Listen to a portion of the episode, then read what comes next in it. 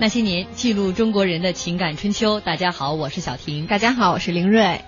曾经有一段美好的大学生活放在我的面前，我没有珍惜，等到失去后才追悔莫及。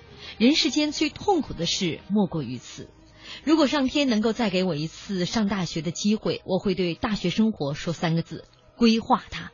如果一定要在这个规划前加上一个时间，我会毫不犹豫地说：从大一。大学生活除了学习需要规划之外，丰富多彩的社团活动也需要我们去认真规划。曾经大学校园里凤毛麟角的社团，要经过激烈的角逐才能入选；而如今多如牛毛的社团，为了拉新人入团，一样是需要使出浑身的解数。不过，无论您是怎么参怎么样参加的学校社团，它都会给你留下难忘的青春记忆。本周那些年毕业季系列，今天晚上我们就一起来追忆。大学你参加过的社团，奋斗过的赛场。今天我们直播间里面的嘉宾是朱旭老师，朱旭老师先跟大家打个招呼吧，好久没有来了。嗯，大家晚上好。嗯，呃，我们今天一直都有听众在说夸啊，说这几天的这个开头文案写的很好，这几天都是小婷姐写的。今天拿到这段文案之后，我就在心里面窃喜。哎呀，这个恨不得是你是借用了一段《大话西游》里面的经典台词哈？对，你写它的时候是有多么的痛彻心扉。我就是说，今天的这个直播我会处于一个特别尴尬的位置，是吗？因为今天呢，从上大学的这个时间来看呢，显然我又处于中段儿。啊，那我们刚才讲，我刚才也讲了，曾经这个这个社团呢，嗯，呃，是凤毛麟角，需要经过激烈的角逐才能够进入到社团，一定是大学当中的风云人物，这就是朱旭老师。另外一点呢，就是多如牛毛的时候，需要浑使出浑身解数来拉新人入团，这就是凌睿这姑娘，就是我天天拉别人，然后我就属于特别尴尬的中间时段。所以今天呢，我这个位置，我觉得我一会儿导播间我待一会儿吧。好，今天呢也欢迎大家在新浪微博检索“经济之声那些年”或者艾特主持人小婷艾特 DJ 林睿，也可以在我们的微信公众平台来搜索我们的账号，您搜索“那些年”就可以找到我们了。说说在这个大学里边啊，你在社团里边都负责些什么？呃，参加这些比赛的话，最让你难忘的又是些什么？其实微博、微信上很多朋友已经在跟我们互动了，但我其实特别呃想了解的就是在朱旭老师您的那个时代，凤毛麟角的社团 是经过怎样激烈的角逐才能够进入到朱旭老师说的感觉年代特别久远一样。其实我面前看朱旭老师的时候，还是是有很大的这种时间的那种 那种错乱感的。嗯，朱旭老师还是看着年轻，看起来相当年轻。说晕了，我想让我数什么呢？呃。确实是算起来的话呢，应该刚刚入校到今年是三十七年了。从入校到现在是三十七七八年嘛。哎呦。嗯，然后如果从毕业算的话呢，那应该是三十三年。哦，您是第一届的这个恢复高考之后的，去考了，嗯，七七年啊，七八年，然后呢，七八年再考，所以我很有幸考了两次高考，但是呢，不是复读。嗯，哦，您就是反正插着那前面那一波，想先去考一考试试。跟七七届说法呢，就是我们是同一年入校的，嗯，然后我们也是同一年毕业的，但是呢，他们算那个第一届，我们算第二届，也有人说呢，说这两届啊算一届，嗯。像不管是算一届还是算两届，呃，我觉得就是七七七八到后来的七九，就一共七字头的恢复高考以后就是三届。嗯，我们那届应该是人数最多的。嗯。因为七七届呢，本来就招的就不多，嗯，然后七九届呢，据说全国的题都特别难，嗯，所以我们七八届就抄上了。你感觉特幸福，对，七八届挤上去了，就挤上去了。而且我们七八届呢，跨界是就是，距离是最大，年龄跨度是最大的。嗯，我们寝室最小的，一九六三年生人，最大的，一九四七年生人。我对床那个老大哥也是我们班的老大，就比我整整大一轮儿。然后我们老大就拍着那个，也那个老小也在我们屋，就拍着他说：“哎呀，也就是新社会，要跟旧社会，我都把你生出来。”这一屋子兄弟姐妹，哎呦，这这怎么有共同语言呢？这差距也太大了。对啊，所以就是说，有的就来的时候就已经都当着爹就就来了，嗯，这这很很正常。所以我我们那个班上嘛。就会觉得，呃，他不是像后来的哈，就是整齐划一的，就最多差个呃一岁，月份大点，月份小一点，我们就拉开。我们一般都是比，就是说，要么就说，呃，你那个是带工资的吗？要么就比你插队多少啊。嗯，像我们这插队一一年的都不敢提，嗯，就不敢吭声儿。人家都是老字辈儿了。对你像我入校十九岁。我们班平均应该入校是在二十一二，嗯嗯，差不多就是平均年龄。平均年龄，那您算是这个这个年纪当中特别小、特别小的了。所以当时我们进完大进完学校以后吧，就觉得好像大学啊就是上课的地儿。嗯。后来突然发现，说嘿，还是有一点小动静。比如像我刚入校第一学期，我们系里面。就有大那高年级的同学来找，说那个有普通话说的好的吗？好了，结果我就混入了我们系的那个演话剧的那波人里头，机械系，就是话剧团吧？都到了，是系一级的一个话剧一级的，哎，就为了一次比赛，嗯，哎，专门成立了那么一个，就是像演出的小小组一样的。您是什么系啊？我是机械系。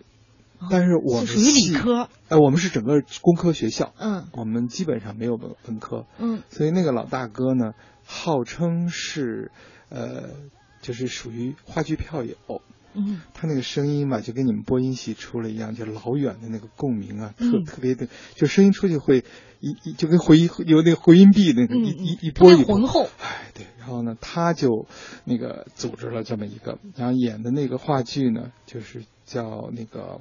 醒来吧，弟弟。嗯，是一个伤痕剧。本来呢，他应该演男一号的。嗯。结果呢，后来说他看人家太老了。哈哈哈哈哈！他不够偶像派。所以我就蒙上了，就是刚一入校第一个学期，因为会说一点普通话，嗯，然后胆子又大，嗯，就混到我们系的这一出话剧的演出当中演了。那是您的舞台处女秀吧？呃，那算是学校。咱咱在中学的时候也挺活跃。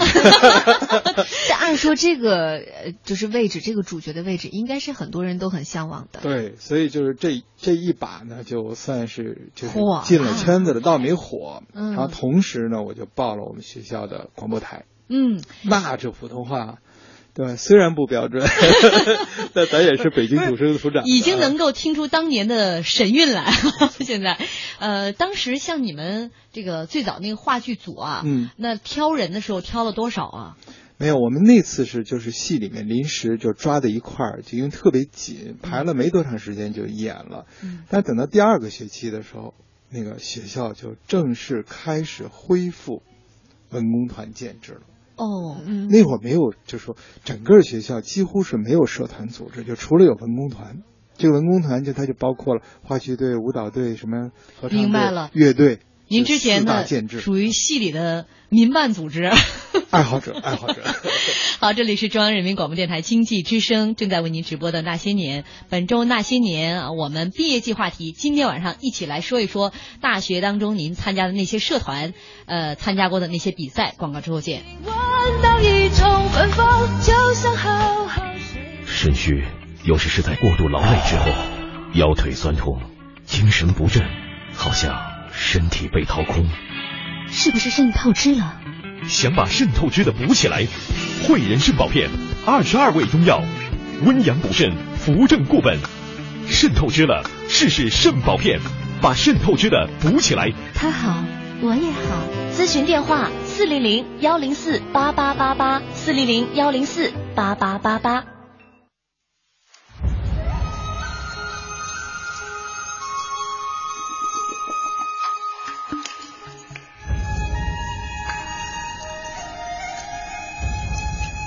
聆听你我成长，中央人民广播电台经济之声。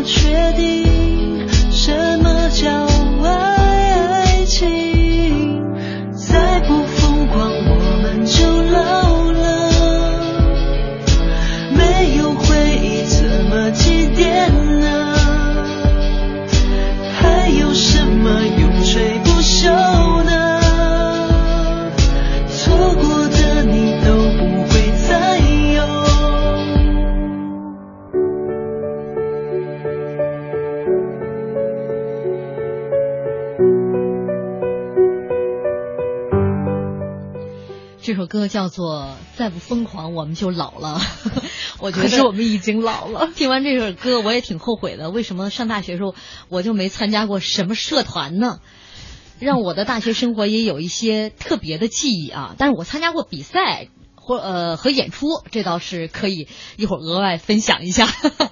这里是中央人民广播电台经济之声那些年，本周那些年毕业季。今天晚上我们一起来说一说那些年你参加过的社团、奋斗过的赛场。您可以在新浪微博检索“经济之声那些年”或者艾特主持人小婷艾特 DJ 林睿，也可以在我们的微信公众平台来搜索我们的账号，您搜索“那些年”就可以找到我们了。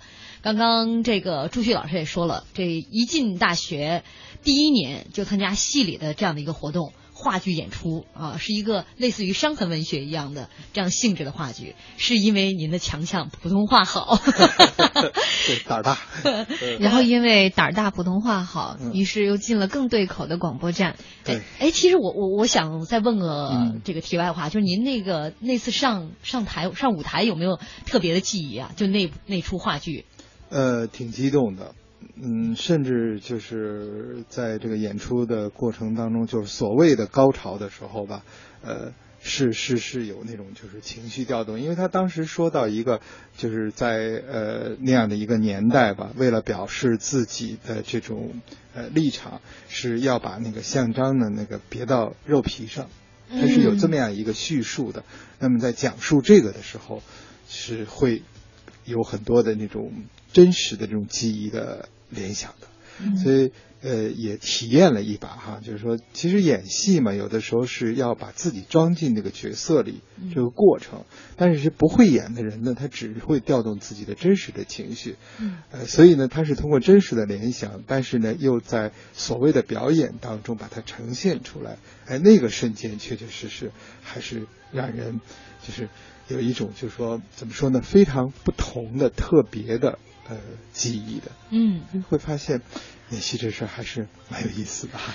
就是老师说到这儿，我就想到了我特别的记忆。我们大学的时候那会儿已经有很多的比赛和社团了。哦。当时跟您有点类似，也是我们每以院为单位，然后出一个这个叫做情景剧，然后在全校进行比赛。嗯。我们院当时是我们有几个同学一起，在那一出情景剧里面有一个情节是，我需要扇一个男同学一个耳光。哦。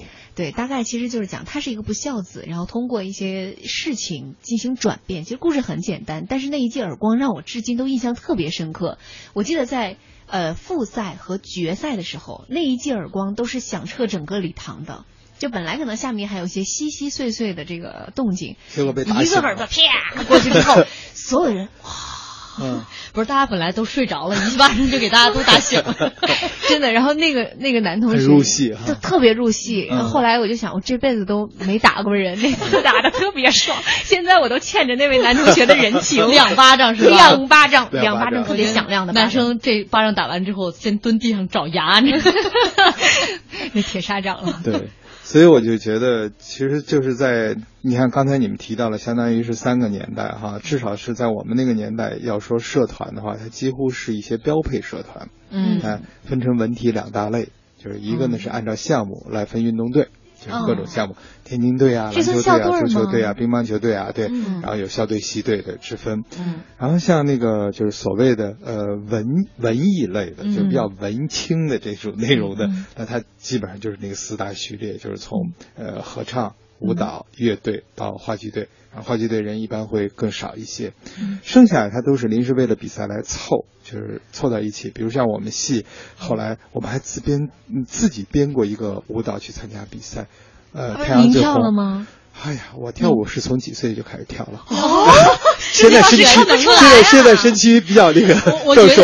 我觉得各个这个社团，咱们就用这个词儿来称呼吧哈。各个社团那时候估计都是在疯抢朱旭老师。没有没有，后来胆子比较大，就最扯的是什么呢？我们为了跳这样一个舞蹈，体现了就是来自各界，然后呢，然后各个民族，我们一共八个，四个男生，四个女生嘛。后来就借服装，最后我给自己设计的服装是一个带着那个裤缝的那个。裤子就是有点挺的裤子，就是中间会有裤缝，对，就有一中间有一像刀一样的，表示挺挺的裤子，然后一件衬衣，穿一毛背心儿，然后借了一个眼镜戴着，我又不是近视眼，所以我是晕着跳下来的。但是你知道我是什么角色吗？这身装扮特别书生气息，对，表示自己是知识分子的代表。因为那会儿分工农兵什么军什么，然后呢各民族哈，然后我们有一个同学就借了一身那个藏族的服装，哎半个袖子就是那个就是半个袖子是露出来的，然后就在那跳自己乱编动作。现在想起来，怎么有那么大的胆子敢把这样的动作拿到台上去跳呢？我当时跳的特别的有。所以你们的配乐是，其实全是一个年代遗留下来，就那个年代我们都在学跳舞，所以我们把那些动作就。就是就就怎么拼凑到这里，然后就敢拿在台上去跳。但是后来我们班搞参加过一次合唱比赛，那个我觉得确实是挺厉害。我们班五十个人，只有五个女生，四十五个男生。所以我刚才想，你们班那舞蹈太充满阳刚气了。对，工科。但是我们去唱歌是班级为集体的，我们全校几十个班级，我们是打到前五。大比赛。然后其实这里头也有一个很重要的，就是我们加了一点点朗诵，然后我们在服装上设计的特别好。嗯。就是。蓝裤子白衬衣，要找布鞋。嗯，其他班都没有往这儿想，但是我们整齐划，因为这适合男生。嗯嗯，所以特特别的少。然后我们指挥特别棒，因为那个那个是我们的男高音，去校队的男高音。嗯，被你们拉过来，不是是我们班的。嗯，所以呢，然后我是负责就是队形啊、服装啊等等，然后我负责去编点词儿来把那个歌带出来朗诵，然后他来指挥，也就是唱的之好啊。也就是七八年你们上的大学，在搁现在大家都会，哎，这班是不是都是特招生？朱旭老师，你是你们班文艺委员吧？嗯，没没混上，因为我们班人才特别多，我在班上没混上。对，我在班上后来到了大三的时候才混了个团支部委员。我们班人才真的是特别多，但是我在就是学校的这个广播台和文工团还是还是干的蛮不错的。出台出台好，墙内开花墙外香。对，但是因为我在班上学习成绩排不上，全班五十人，我平均成绩排二十七到二十八，所以抬不起头来。开小组会总是被他们教育的，说 别老去社团那个什么，你也得弄点学习。你知道我们在聊了几天的这个毕业季话题之后，突然发现大学一般我们都不聊学习，印象最深的都是学习之外的内容。所以我就说今天的社团多啊，其实是回归了大学生活的一个本质。嗯，您朱旭老师当恰恰我在那个时段，嗯，是背离了大学的一个本质。但是你肯定太学习了，看着不像，是吧？这我没看出来。小今天你那会儿的社团应该比朱旭老师更多一些了吧？那个时候我反正我们班参加社团的都不多，都爱学习。嗯，这个好像是这样的。首先，像朱旭老师说的广播站吧，他就被播音系包了。嗯，你们是干脆就不去其他系招人是吗？那你看其他系有我们学校有电视系导演学导演的，然后呢也有什么文学就电编电视编导，嗯，就是这些系如果他们成立社团的话，基本上会被他们包了。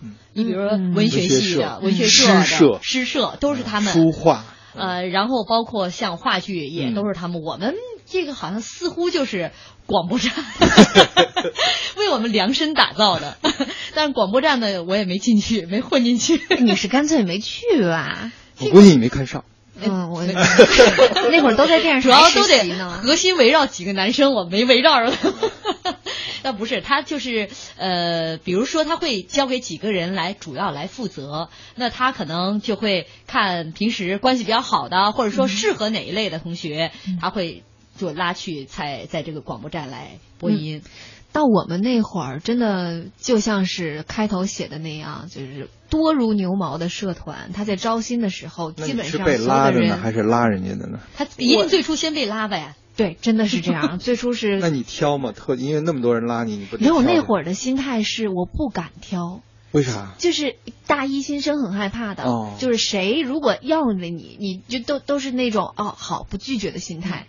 然后我在呃说到这儿也是一个很惨痛的经历。大学我们那个时候，因为每我觉得每个学校好像都有，在大一刚开学的时候会有一个全校性质的类似于文艺比赛的这种。哦。然后我们当时是分四个板块，一个是服饰，其实就是招一堆模特。嗯。然后呢，有舞蹈，有情景剧，还有合唱。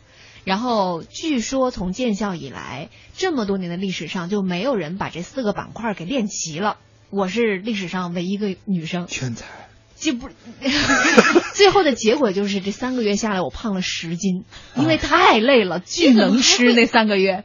嗯，嗯，就压力也挺大。对，每天回去必须吃两个盒饭。参加了四个组是吗？参加了四个，就他们都要你了。对，那你非常不幸，就是那你就不用上课了。基本上。哎呀，这咱俩得握握手啊！我就特别喜欢这样的。所以是，我也是排中游的好学生。那接下来我得听朱旭老师讲一讲我从来没加入过的这个广播站的工作。呃，其实广播站的工作，我们那会儿特别特别的简单，就是我们能看到的就是一个话筒，因为你是播音组的。然后呢，那个所谓编辑组的呢，他们会事先把稿子弄好，那会儿都是手抄的，就是他会摘好了、抄好了，放在那个桌上。然后还有一个人就是我们的师傅，广播站的史师傅，我记得非常清楚。嗯，哎。基本上就是这么三个角色，所以你进广播站就只有两个组，要么进播音组，要么进编辑组。嗯，而我呢，就是肯定是去播音的。所以你到了那儿呢，就是别人都去食堂买饭了，你就等着那，然后跟史师傅说一声，师傅一点头，然后你就开始念，念完了就走人。你们那会儿都念什么呀？念的基本上都是一些那个报斋。然后学校的一些所谓的需要在广播站里头念一念好人好事啊，或者一些通知啊、一些消息啊，呃，时间是十五分钟左右吧，大概不会特别长。就每天中午，每天中午有轮有人轮着去，一般一周就轮着一次，嗯，就完了。但是也有录播的时候赶上，就是有的时候下午去录一下，然后到时候他给放出来。嗯，但是有一个是一种直播感觉特别好，就是开运动会。嗯，特别爱开运动会，在上面念稿子的。对，念稿子，什么加油了，好人好事了，公布成绩了，然后呢，什么公布那个。那个秩序秩序册了等等之类的，正在向我们走来的是三年。那个轮不上我，因为那个得特别厉害的那个，就是开幕式。你说的是就是你们班那个浑厚的男中音的。我不知，反正我就知道，我就只够那个，就是这四个小时你值班，然后就不断有人送稿子了，然后呢临时稍微改一下，你就念啊，现在又出了一个打破记录了，什么什么 谁谁谁，然后向谁谁谁祝贺。然后呢，呃，或者说呢，有个有个什么好人好事，反正就是那样的。但是那种特别兴奋，你知道吗？因为满场子都是人嘛，穿来穿，然后你就在那念。哎呦，那朱旭老师，其实那会儿都没谁听。原来是这样。呃，赛场上我觉得还是还是有人听的。呃，这个这个，因为我也报过，必须给自己找点平衡。但我觉得广播站的工作，我每天这个去食堂吃完饭，就是走出来的时候，都是伴着广播站的这个播音回到宿舍的。所以我对这个大学广播站的这种感情还是挺深的。但是你知道，我一直有一个特别，就是就后来还在做噩梦的事情，就是我一般会去背稿嘛，嗯，然后呢会找字典嘛。但是也会偶尔就是没背的特别仔细的时候，嗯，到了那儿那个字儿就念不出来了。哦，哎，那您这个这个。就是在工作当中确实是出现过这个事情的哈。嗯，所以我就至今我就佩服你们这些主持人，我就觉得你们永远念得出来。敢于说说拔到瞎编 的是吧？没有，而且念的特别准。我们那会儿都顾不着念音。我告诉你们哈，就是前两天来的我那个前搭档，我们俩播报新闻的时候，他就突然之间身陷囹圄，那个囹圄那两个字儿他就不认识了。然后就当时深陷，就是某某某某，嗯，深陷咽口痛了之后，尴尬境地。对，就填了一个词儿哈。对，这看来是个技术。就下次就我我也从他身上学了一招，偷梁换柱，偷偷偷换概念，换词儿，词儿就进去了啊。好，今天很欢乐哈，各种关于社团的记忆，各种关于比赛的记忆，各种关于演出的记忆，我们稍后再跟大家一起来分享。也欢迎您继续锁定收听中央人民广播电台经济之声那些年，稍后进入广告。我们就老了。没有回忆怎么祭奠呢？还有什么永垂不朽呢？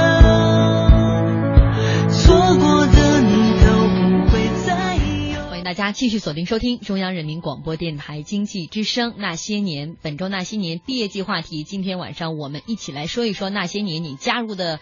大学社团参加过的大学的一些演出和比赛，欢迎您在新浪微博检索“经济之声那些年”或者艾特主持人小婷艾特 DJ 林睿，也可以在我们的微信公众平台来搜索我们的账号，您找到搜索“那些年”就可以找到我们了啊。这个我们微博上的听众朋友怎么能这么来说我呢？说我说到男生的时候就神采奕奕的。他都能听出来啊，从声音里头。我我有这样吗？呃，说到这个，刚才朱旭老师讲广播站啊，呃，觉得最可怕的就是一个词儿不认识了，一个字儿啊，一个字不认识了，嗯，不会读音，嗯，这是多年之后一直还有这样的一个噩梦萦绕着。没错没错。你当时是不是就卡壳了？嗯，反正当时开始很肯定是卡壳了，后来就是想解决这问题，就是提前去把每一个字儿都查到。有的时候是就背稿不仔细，就就就跳过去了，或者说没没看清楚，所以就会卡在那里。所以这这个真的是一个特别特别要命的事情。那你们那个时候有没有会自己去选一些歌曲在广播里面放给大家听？不行的，因为我们是机器嘛。因为这是轮不着我们来选的，是由编辑来选。但编辑那时候我们都还没有点歌，还没有到点歌时。我们最兴奋的就是点歌的，对因为经常是名字啊，或者对的。然然后你看，我们最喜欢听的是就是某一段邂逅，嗯，比如某一个男生在食堂门口，在图书馆门口遇到了一个让他心仪的女生，他又不知道她叫什么名字，嗯，然后他有时候会有通过点歌的方式来表达他对这个女生的爱慕。那他怎么要要前面要说一段话吗？某某系的某某同学，某某同学，你还记得前一天晚上，呃，在这个食堂门口，你落了一个什么样的东西之类的？寻人启事，对对对，有有一种这样的这样的感觉吧，特浪漫，特别浪漫。我们经常，然后就大家就开始一路上女生就很八卦，就开始猜那个女生叫究竟是谁，然后经常还会躲着看一看那个呃发这个这个文章的这个小男生点歌的男生长得什么样之类的。一段佳话哈，嗯，那林睿到你们那个时候，就是说像这个社团就多到那么多的时候，就有没有那些特奇葩的社团？就比如说人数最少。什么那个就特别，我只能罗列几个吧，就是比如说我们那会儿会有双节棍社团，对，还会有什么滑板社团，武术社团分支。哎，对，就就他会已经细化到让你觉得哎，好神奇啊！包括还有什么原创音乐学会啊，这些可能都是大家比较熟悉的。太高雅了。对，我就为什么对这个双节棍社团是印象非常深刻的呢？因为 你笑什么？你们俩想到了什么？物尽其才，人尽其用，反正总总有一款适合你，是吧？就是有一次这个学校里面啊，办一个还比较大型的全校的活动，叫什么最佳。女生风采大赛，哦，嗯，有一个女生呢，就是她的这个其实长得比较壮一点点，然后她在压轴的节目上面表演的就是双节棍，哇，全场嗨翻，最嗨的嗨点就是她的双节棍啪掉下去了，砸到了评委的桌子上，其实是双节棍质量不好，哦。然后那一届她就得了第一名，太厉害了，对，所以所以小婷你会发现，就是说她一个年代一个年代哈，就在社团这件事情上，它就是。会有很多的变化。嗯，你想想社团啊，社团其实有两个基础非常重要。第一个呢，就是它是不是依托到一个真正的兴趣？嗯，就是通过兴趣作为一个核心资源把大家吸引过来。第二一个呢，就是时间和钱。嗯，也有时间投入，然后也有一定的资金投入。你只要没有这两个基本条件的话。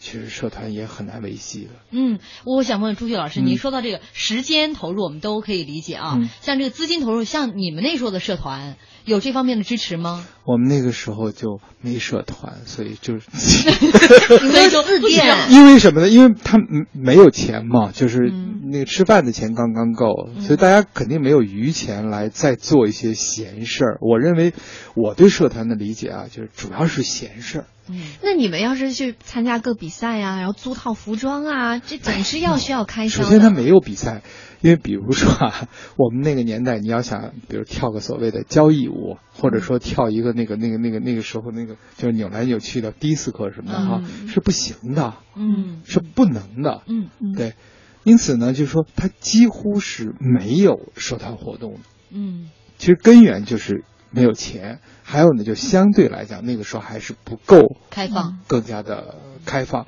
所以更多的人呢，就把主要的精力都放在正事儿上，就是学习了，读书了。比如像小婷同学这样的，然后然后呢，等到就是到了林睿他们这会儿呢，你看有钱有闲，其实是把大学它原本的生活结构，嗯，还原了。嗯，其实我们再往前看啊，你比如说我们看。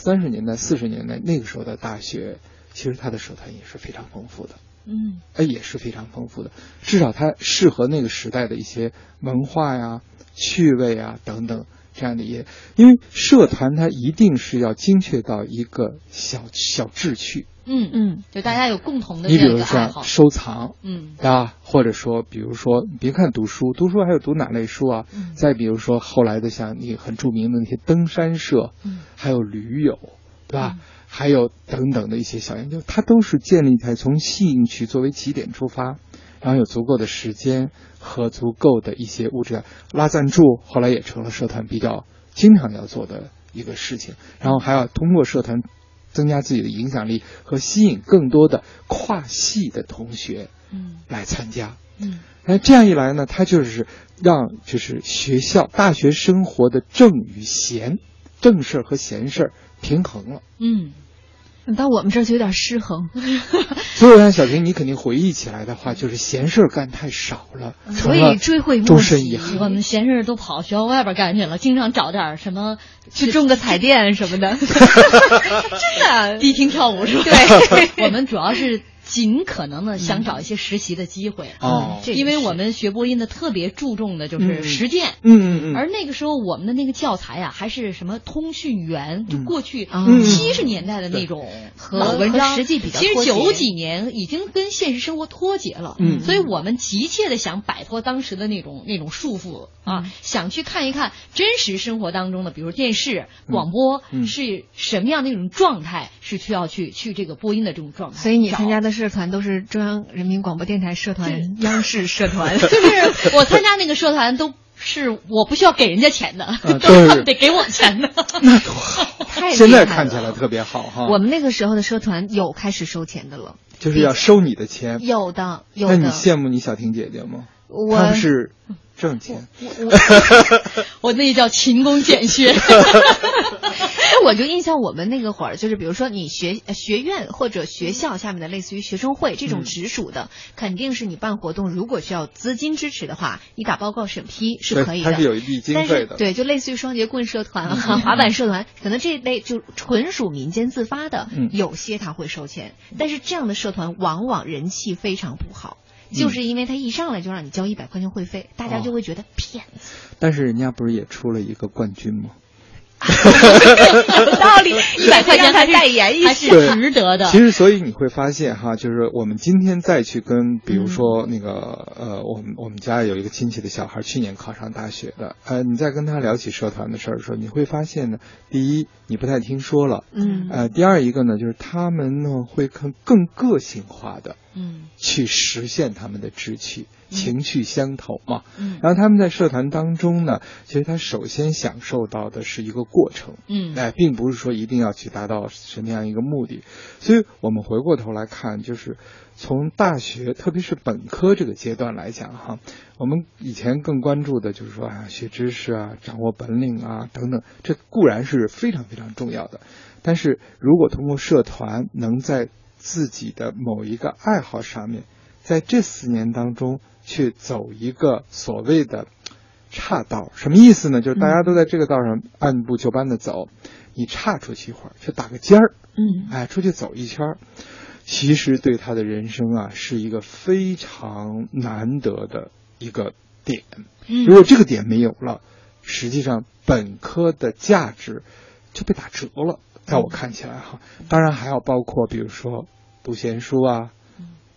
谈他一两场恋爱啊，这都是闲事儿，还有发发呆。嗯，我把本科其实总结起来，我觉得除了正常的读书考试之外，这几个闲事儿都得做一做，一个都不能少。嗯嗯，当然，如果是放在社团里去做，就更好。在社团里发着呆，然后顺便把恋爱也谈了。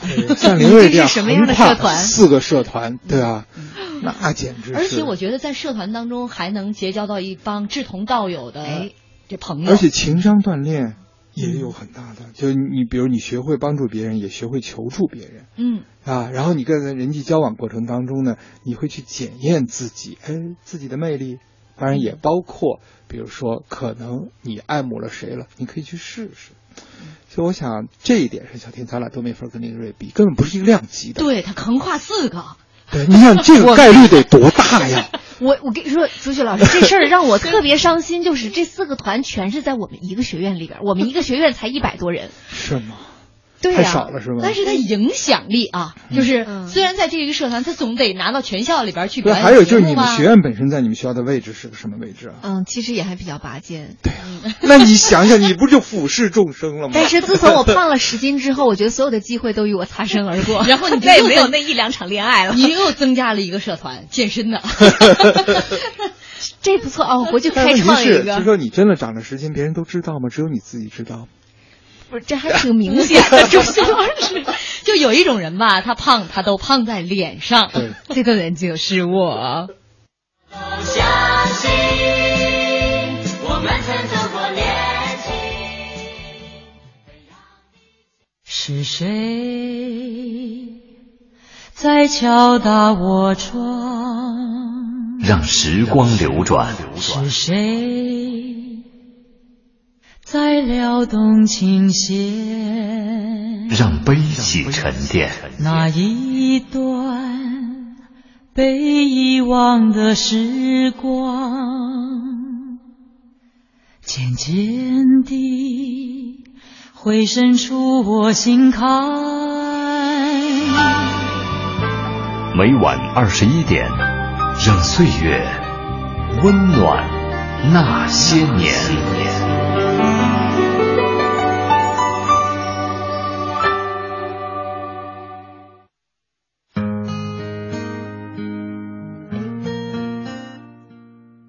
是张雨绮，嗯，我在大学的时候参加了是有一个校级的话剧社，还有一个电影社，那一路走下来。也是最后选择留在了这个话剧社，最后并且也是这个话剧社的社长。然后我印象最深的是有一次我们排年度大戏，非常意外，就是小剧场的那个灯杆刚好在我们临演前的两三天给坏了，所以这个也是挺突然的。但最后经过呃整个社团成员还有老师之间的沟通和协商，最后也算是做了一个饥饿营销吧，就把大家 胃口吊足了之后，又把这个剧移到了第二学期。嗯，虽然是稍微有点小遗憾，但是大家一起共同度过那段难关的记忆是非常深刻的。其实整个社团活动也贯穿了我的整个大学生活。嗯，如果没有这么缤纷多彩的社团活动的话，我觉得我的大学肯定过得也不会像 刚当初那那么样的多姿，当初那么样的精彩。在陌生的街头。我是刘哲，我在大学里面参加过的社团主要是两个，一个部分是像美术还有瑜伽这类的，嗯，运动社团；另外一个就是我一直在参加的我们大学的，嗯，中国的学生学者联谊会。啊，我们每年的春节都会做一些特别的一些跟中国文化有关的活动，然后大家可能会在除夕的时候选择，嗯，包饺子啊，也会安排一些组织一些像写春联、舞龙舞狮的活动。其实这些活动除了是给嗯中国学生一个在一起沟通交流的机会，也是一个很好的去向我们学校的一些呃外国的朋友对中国感兴趣的这些人的一个展示的机会，然后也能让他们能了解更多的中国的文化。大风吹乱天空的故事。我是易明阳，我参加过学生会，还有就是学校的音乐社。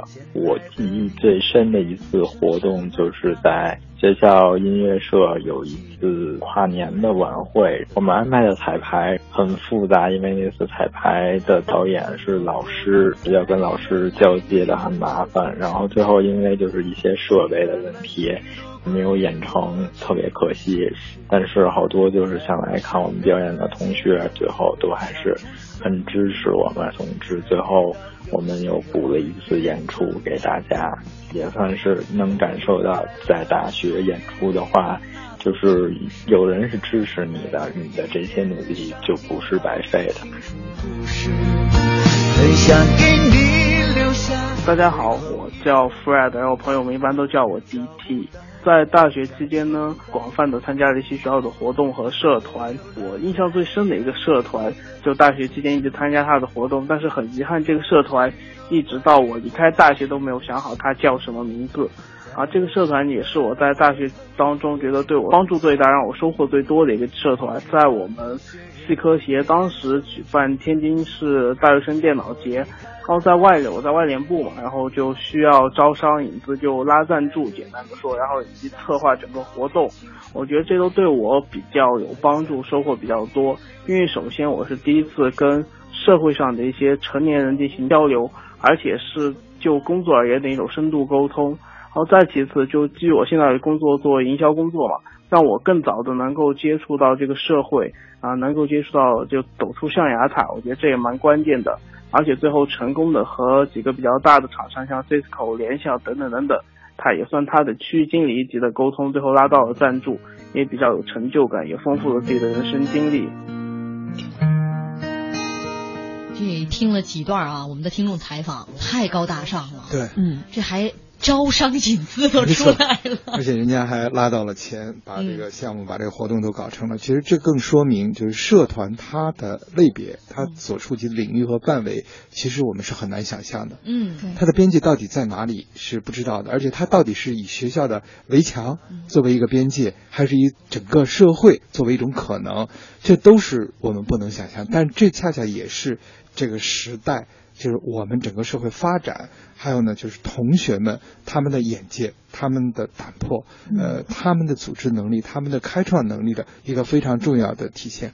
其实相比较，从嗯刚刚恢复高考到今天，呃，已经是三十多年过去了。原有的这种辅导员制带学生，和现在更多的学生自发的来组织社团，这种巨大的变化哈，其实使得学生们在大学生活期间。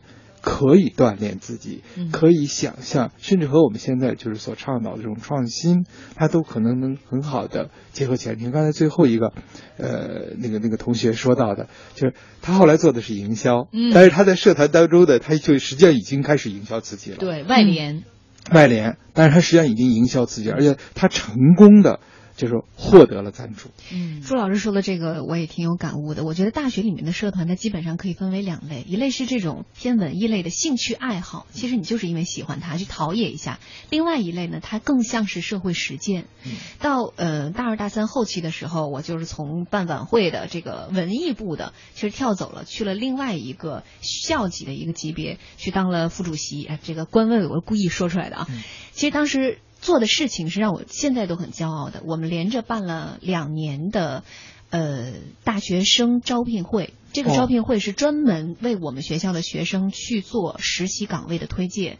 我们完全就凭借着我们那个社团里面大概二三十个人，加上校学校里面的一些资源，给每年这个学生大概都能提供到三百多个实习岗位。挣钱吗？你们不挣钱，我们完全是公益。就是其实我们就是搭建了一个但是实际上你们创造了很大的价值。对，其实这个到后来你会觉得你做的事情是有意义的，而且在这个过程当中，我们很多社团里面的小伙伴也实现了自己的价值，或者说也从中受益了。你们在就业的时候是不是也？对，他就有，因为他在跟其他的人接洽的过程当中，他觉得哎也很不错，嗯于是也让他去实习了。嗯。所以，其实我觉得这样的社团活动对于我们来说也是意义对，林瑞其实提到了现在社团它发展的那个公益的那一类，嗯，就是包括比如像给同学们创造实习岗位，嗯，还包括呢就是去救助，嗯，或者说去帮助一些群体，嗯，还有呢就是发起参与一些公益项目，嗯，因为有些公益组织它是需要人力物力来参加的，那这时候呢，我们大学生社团就是和那些。公益平台有搭接在一起，所以你会发现，就是从那种小清新、文艺的务虚的社团，逐渐呢到一种就是更宽广的，就你可以在那念诗没有问题，但是你也可以呢去做一件小的实事儿，由虚到实，有实有虚，你看就使得这个。大学生活，因此我就觉得，就除了爱学习的小婷不去社团之外，那么我们希望更多的呢，就是如果你又不爱学习，不爱学习，今天就是一反面例子。那你至少应该爱社团。我的意思就是说，你可以光学习不去社团，但是你一定不能呢，就是不学习也不去社团。嗯嗯，最起码你得站一样哈。但我是觉得这个社团当中，一就是你可以在这里找到你的生活情绪，没错。第二呢，你可以找到一个公益爱心的这个一个平台，就是你是你是有这样的一个公益心的人，可能你会找到一个跟你志同道合的人，或者说你能够在团体当中去找到自己的位置和价值。对，然后还有一个很重要的就是。它是跟社会衔接的一个点。没错，它是让很多人步入社会之后，先走一个过渡区。对，在这里呢，先实现一些自我的一些价值。去试水。去试水。嗯。呃，在这里可能会为他们在将来工作走向社会。能打造一个特别好的一个小温室一样。对，所以现在很多的家长也慢慢开始明白了。以前呢，都是拉着孩子说：“哎呀，你确实要好好学习啊，要不要挂科啊，考个好成绩啊，不要早早的谈恋爱啊。”现在都改了，一般呢就说都要先问，就是你选修课选的是什么课呀？嗯，你参加了什么样的社团啊？嗯，你在参加社团过程当中，需不需要家长帮你找一些资源啊，或提供一些帮助啊？哎，这就说明呢，慢慢我们的家长也在就是以学习为主，兼学别样，更多的去丰富大学生活这一点上，也在慢慢转发生转变。但是我觉得呢，力度还不够，啊，力度还应该再大一些。比如在零那个零花钱的安排上面，特别列支给参加社团。一些经费，当然是一一百块钱。这个朱老师来把这个观点再说一遍，让广大的听众朋友和爸妈听到，让这个社社团的成员不要买到假冒伪劣的双节棍。